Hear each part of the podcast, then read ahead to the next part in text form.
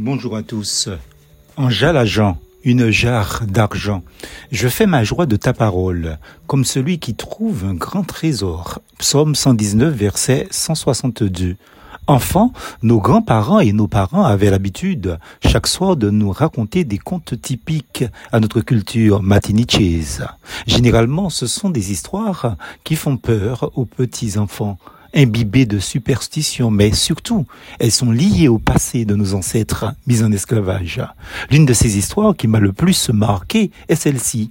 Un homme, en travaillant la terre, avait brusquement vu monter des profondeurs du sol un jalageant, une jarre remplie d'argent. Mais le problème, c'est qu'il fallait non seulement rien dire à personne, mais il ne devait pas parler, pas crier, il devait, face à cet incroyable événement, se taire et simplement se servir dans cet abondant trésor. Vu qu'il a crié, moi trouvé un jalagent, j'ai trouvé une jarre remplie d'argent. L'objet de son contenu s'est enfoncé à jamais dans le sol jusqu'à ce jour. Malgré la tentative de toute la population en fouillant plus profondément le sol, rien de rien. Fiction ou pas, cela dénote en réalité l'aspiration de l'homme, devenir riche, trouver un trésor ou en se ruinant en jouant les jeux d'argent et de gagner le gros lot.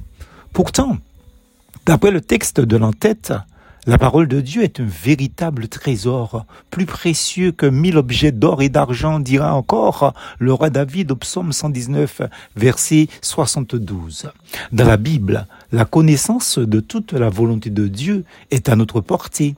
Mais pour cela, encore faut-il l'ouvrir pour en découvrir toutes les richesses tout comme un trésor enterré dans une parcelle de terre, comme l'agriculteur de cette histoire est inutile. Une Bible oubliée dans une armoire ne sert à rien ni à personne. Une Bible ouverte sur une table de nuit ne sert à rien non plus. C'est de la pure superstition paraît, selon certains, que ça protège contre le diable. Ridicule, vous avez dit. Un téléphone portable ou une tablette électronique, voire les deux ensemble bourrés d'applications bibliques, ne servent non plus à rien, ni à personne spirituellement et moralement. Ne vivons ni dans la pauvreté spirituelle et dans l'ignorance, alors que nous avons à notre portée un si grand et précieux trésor. Dans sa grâce, Dieu a décidé de se révéler dans sa parole.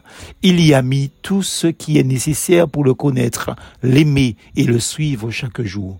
N'ignorons donc pas sa parole, ne la délaissons pas. Prétendrions-nous ne pas en avoir besoin quotidiennement comme le psalmiste, que chacun d'entre nous puisse affirmer J'ai autant de joie à suivre tes instructions que si je possédais tous les trésors. Je médite tes décrets, j'ai tes sentiers sous les yeux, je fais mes délices de tes prescriptions, je n'oublie pas ta parole.